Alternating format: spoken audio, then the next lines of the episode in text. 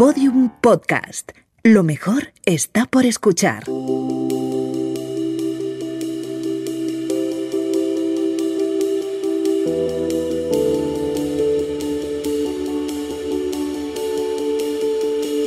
La redada.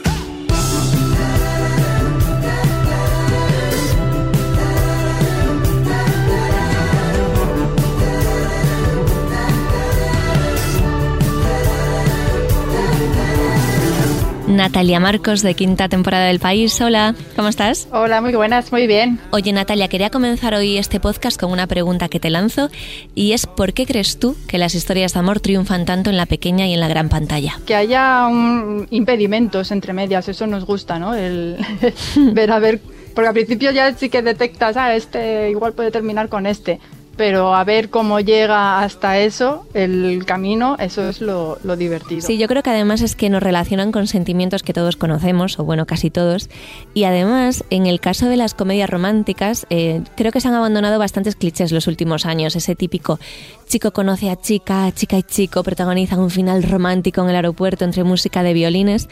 Mira, un ejemplo de comedia romántica que rompe con los estereotipos y que justo hoy se estrena en Netflix es Loco por ella, la nueva película de Dani de la Orden. Cuenta la relación entre Adri y Carla, una chica que tiene trastorno bipolar, y acercarse al amor a través de las enfermedades mentales y de los prejuicios que generan, sin perder el humor y dejando además un buen sabor de boca, no es nada habitual, así que hay que dar recomendada para ti. Pues mira, una recomendación de ti para mí. Vale, pues vamos ya a lo habitual, que es que tú no recomiendes cosas, sino al revés. Comenzamos tu sección que hoy va de eso mismo, de historias de amor en la pantalla. Vamos a empezar por la primera, que es Dickinson. Check me out, I'm a man. I do what I want. I go where I want. I have the right to vote. I can legally own property. What are they so afraid of? Maybe they're scared that if they teach us how the world works, we'll figure out how to take over. Mm. Mm. Sí, es una de las mejores series de Apple TV Plus eh, y es una reinterpretación de la vida de, la escritora estadounidense Emily Dickinson. Y es una comedia dramática que, que, mira a la poetisa que vivió en el siglo XIX en Massachusetts desde una perspectiva moderna, feminista y, la retrataba así como, bueno, como lo que era, una rebelde eh, que lo único que quería era escribir y que vive limitada y atormentada por la sociedad de la época eh, por la familia y, que no podía convertir en, realidad el amor que sentía por su que eh, se convierte en su cuñada en, la serie. y, bueno, la serie está muy bien, tiene así toques anacrónicos en la música, eh, em, perrean y estas cosas, es bastante loca y, divertida y nada, y en la segunda temporada además están dando bastante cancha a los secundarios y está, está bastante bien. Vale, vamos a seguir con otra historia de amor entre dos mujeres que tuvo que superar también pues, barreras impuestas en la época. Soy Luisa, Luisa Gómez. Bueno, o Luisi o Luisita también. También está bien. Soy Amelia Ledesma y bueno, soy actriz. Es que esta chica y yo no tenemos nada que ver, de verdad, yo no quiero ir. Nacho, a ver, yo solo espero que no tenga un problema con la bebida, ¿lo entiendes? Tú tranquila, disfruta, yo te vigilo. Por favor, no me dejes sola. ¿eh? ¿Me haces la señal? Yo voy y te rescato. Sí, es la relación entre Amelia y Luisita, que empezó en Amares para siempre y ahora tiene su propia serie, que es Luimelia, que ya lleva tres temporadas. Y bueno, mientras que la serie original, eh, la relación eh, estaba situada en los años 70, el spin-off lo han trasladado al, tiempo actual, con, son los mismos personajes, pero como habrían sido ahora, ¿no? Entonces, claro, ya dejan al lado las dificultades sociales y tal, y se convierte en una comedia romántica que, bueno, de momento tiene capítulos de 10 minutos, son cortitos, pero que en la cuarta temporada, en teoría, ya van a, va a crecer, va a ser capítulos más largos, y, bueno, pues eh, el formato este les está dejando experimentar bastante con juegos narrativos, rompen la cuarta pared, hacen homenajes a Woody Allen, saltos temporales, bueno, cosas así un poco locas. están aprovechando muy bien el formato. Y nada, la serie es muy entretenida, es, está también muy al servicio de los fans, porque esta serie surge de los fans de, esta pareja de mujeres. Y nada, se puede ver en A3 Player Premium, ya llevan tres temporadas. Muy bien, vamos con la serie que más lo ha petado en el paso del, del año, del 2020 al 2021, y que más lo sigue petando este año, que es Los Bridgerton.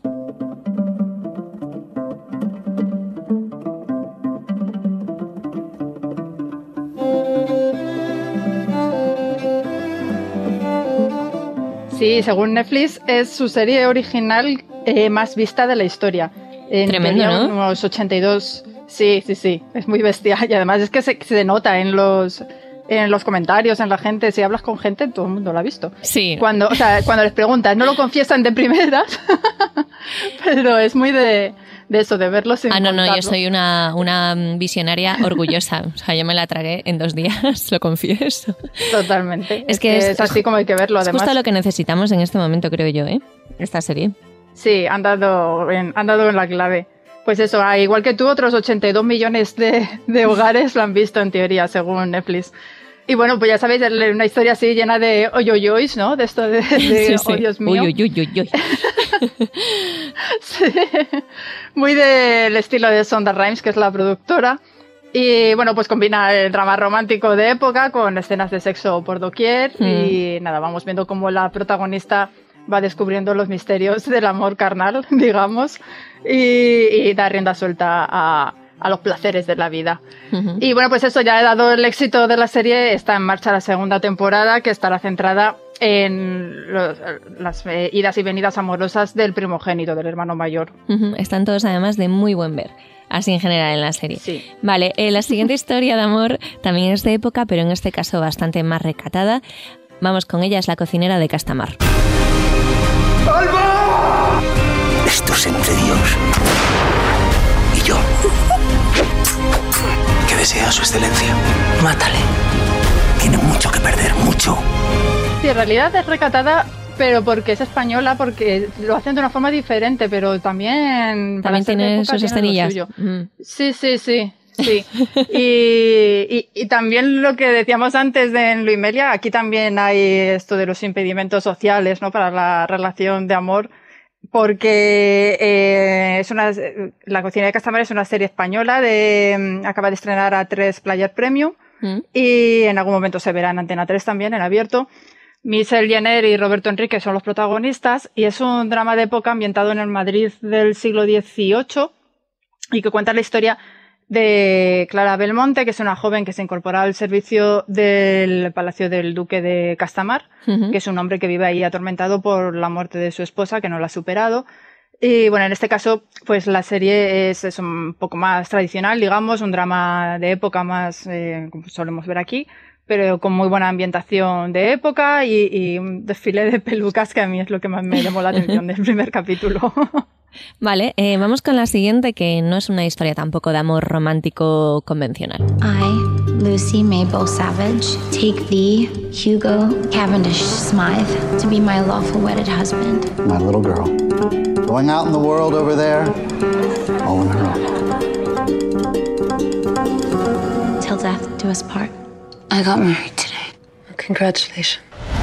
Sí, esta es eh, Little Birds, que, bueno, en este caso eso no es una historia de amor romántico, sino que, de hecho, e- e- es justamente lo contrario casi, ¿no? Porque la historia em- está basada en los relatos eróticos de Anais Nim y cuenta el viaje de descubrimiento en los años 50 de una joven, Lucy Savage, que viaja desde Nueva York a Tánger eh, eh, para encontrarse allí con su prometido.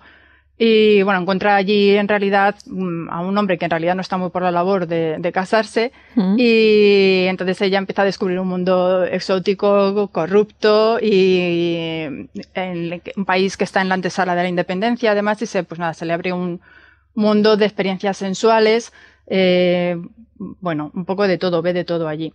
Y nada, pues eso tiene un toque la serie muy exótico, así casi como onírico, ¿no? Casi como un po- un poco surrealista incluso a veces. Es bastante peculiar. Me he visto el primer capítulo y es, es rara. Pero vamos, está bien también, para quien quiera probar. Está en, Está en Start Play. Correcto, vale. También tenemos historias de amor en los thrillers, aunque parezca mentira, como por ejemplo en Perdiendo a Alice. This is a question for you, Alice. What made you decide to direct this film? When I was a child, running in the night, afraid of what might be. I think the only reason to make a movie is if you can't help it. Hiding in the dark, hiding in the street. Alice, you know it, right? Bound of what was following me. I've been wondering where you went. Sí, ya está. Aquí, más que amor, es obsesión, ¿no? De eso que dice la canción. Sí, es una, es la obsesión es una forma de amar eh, tóxica, pero está ahí también, sí. Pero está ahí también, sí, sí. Pues esto es un thriller psicológico israelí que ha estrenado hace poco Apple TV Plus. Eh, y bueno, aquí la prota es una directora de cine que conoce por casualidad en un viaje en tren a una guionista que dice que es fan de ella. Y resulta que esa guionista es la, la responsable de la nueva película en la que está trabajando el marido de la directora, que es actor, muy famoso también, por lo visto. Y, y bueno, empieza ahí una especie de, de triángulo amoroso, empiezan a obsesionarse unos con otros, sobre todo la directora y la guionista, y, y que afecta también, claro, a la relación con el marido. Bueno, pues un- es una serie que va un poco así en tono oscuro, con un ritmo pausado, eh, con mucho flashback, mm, saltos temporales. Y, y que nos va metiendo muy en, en el subconsciente de la protagonista para entrar en sus obsesiones. ¿no? Es bastante curiosa porque además plantea un poco la- el dilema sobre la creación cinematográfica y la obsesión, las relaciones. eh, bueno, está, está bien, tiene un tono un poco peculiar eso y, y oscuro. Vale, vamos con otra serie que ha tratado también las relaciones de pareja desde distintas perspectivas, además, que es Soulmates. We're ready for you now.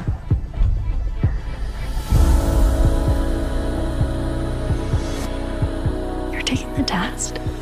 I thought you guys were happy. I look around and I see people living their best lives. And I want to be one of them. Sí, en este caso es una serie antológica, o sea, con capítulos eh, independientes, autocontenidos y con personajes distintos. Y está ambientada en un mundo en el que una aplicación permite conocer a quien supuestamente es eh, media naranja verdadera, ¿no? Es una especie de, de, pues eso, eh, de aplicación, pero que te da con la pareja perfecta.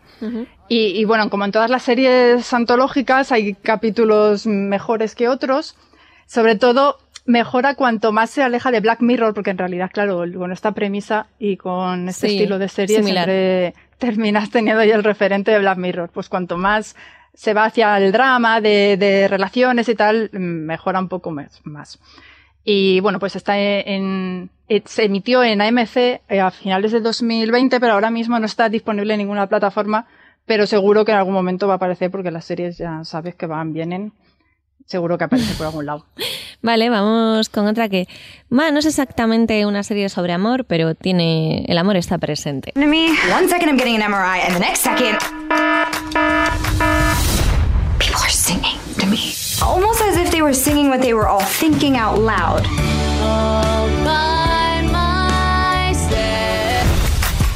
Some songs are sung to me by complete strangers, others by my closest friends and family. Wait, are you hearing a song right now? Sí, es un, motor, ¿no? Además de, esta comedia que es la extraordinaria playlist de Zoe, eh, que es una serie que está trufada de actuaciones musicales, eh, porque en la vida de la protagonista, Zoe, pues se convierte de repente en una especie de, de musical y en su cabeza empieza a haber números musicales que eh, a través de los que la gente que la rodea eh, le cuentan sus verdaderos sentimientos. Es una cosa que al principio pues le resulta bastante molesta, pero que luego pues ya se va acostumbrando y incluso es una ventaja, ¿no? Porque sabes lo que piensa la gente.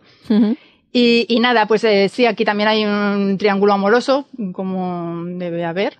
Y, y ya te digo, no es el centro realmente de la serie, porque luego también tiene mm, eh, los problemas laborales del día a día de, de Zoe eh, y sobre todo la- los problemas familiares. Pero vamos, eh, eh, está bien ahí, bien equilibrado, ¿no? La parte amorosa con la parte familiar y personal de, de ella. Y es bastante divertida, a mí me gusta. Es lo único que también hay que estar preparado para llorar, porque esta serie es de, de reír y de, y de lágrimas, sí. Vale, está se- en HBO España. Vale, seguimos con una que tiene un planteamiento, yo creo que es bastante similar, ¿no? A, a esta que nos comentabas, que es Crazy Ex-Girlfriend. Gosh, this has been just the best summer of my life. You're the reason why. I never knew that two people could be so connected. I think maybe we should take a break. Sí, se parece bastante en el punto de partida porque también es una comedia con números musicales y temas, temas serios de, de fondo, aunque en la ejecución luego es verdad que no se parece mucho y incluso el tono, ¿no? Porque esta es más comedia, comedia y la otra tiene más de drama entremezclado. Y bueno, pues eso, esta era una serie sobre una abogada que se iba a perseguir. Yo creo que hemos hablado alguna vez de ella también aquí. Una abogada que se va a, a cambiar de ciudad, abandona Nueva York para ir en perse- persecución casi literal de un antiguo amor de instituto que el hombre no quiere nada con ella, pero ella se obsesiona, ¿no? Porque está ahí un poco crazy. y, y, bueno, pues tiene canciones eh, autoparódicas muy divertidas, que era lo mejor de, de la serie, y, y la prota también, que estaba súper bien. Y abordaron de una forma bastante interesante el tema también de la salud mental de la protagonista, porque al- eh, lo hicieron desde la comedia, pero a la vez no frivolizaron con el tema. Está bastante interesante cómo va evolucionando el asunto. Y está al completo en Netflix. Vale, y la última también es una serie sobre el amor, sobre la amistad, que tuvo mucho éxito en Noruega y que llegó a España. Se trata de Scam. Y siempre acabo haciendo cosas que no quiero. Yo nunca te he obligado a nada, ¿eh? Pues no y sí. Ya no sé cuándo decido yo o cuándo estoy haciendo las cosas porque tú quieres o porque creo que tú quieres. Ya. Ya has metido mierda a tus amigas. Es eso.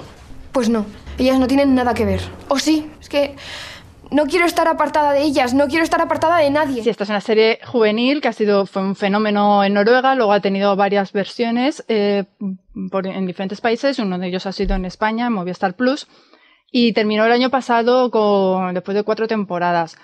Eh, y era eso, contaba la historia de un grupo de amigas eh, en un instituto, cada temporada se iba centrando en una de ellas, y todas han tenido su aquel porque mm, han ido retratando una relación tóxica con un chico posesivo y muy celoso que la anulaba a la chica, el choque cultural que vive un- una, la protagonista musulmana o eh, la relación entre dos chicas eh, donde una de ellas eh, además tenía una enfermedad mental. Hmm. Entonces, bueno, dentro de las series adolescentes, Scam es una muy buena propuesta que además eso ha sabido encontrar eh, un tono particular y además eh, a, un- a su público eh, en dónde está su público, porque lo que la hizo también diferente era el modo de distribución de la serie, porque lo, lo iban lanzando a lo largo de la semana en clips cortos en redes sociales, que luego al final, se, el domingo te lo ponían capítulo entero, uniendo todos los, los fragmentos para los que somos viejunos y lo teníamos que ver al modo tradicional. Está en Movistar, ¿no? En Movistar está al completo ya, sí. Muy bien, Natalia, pues muchísimas gracias. Nos vemos en 15 días, más o menos. Bueno, nos oímos más que vemos. Eso, pues sí, qué remedio, pero sí, sí, aquí estaré. Algún día nos veremos, algún día. Esperemos que este año. Ay, a ver si vuelve ese día. Venga, un Ay, besito. Sí que sí. Chao, Un beso, chao, chao. Lucía, hasta luego.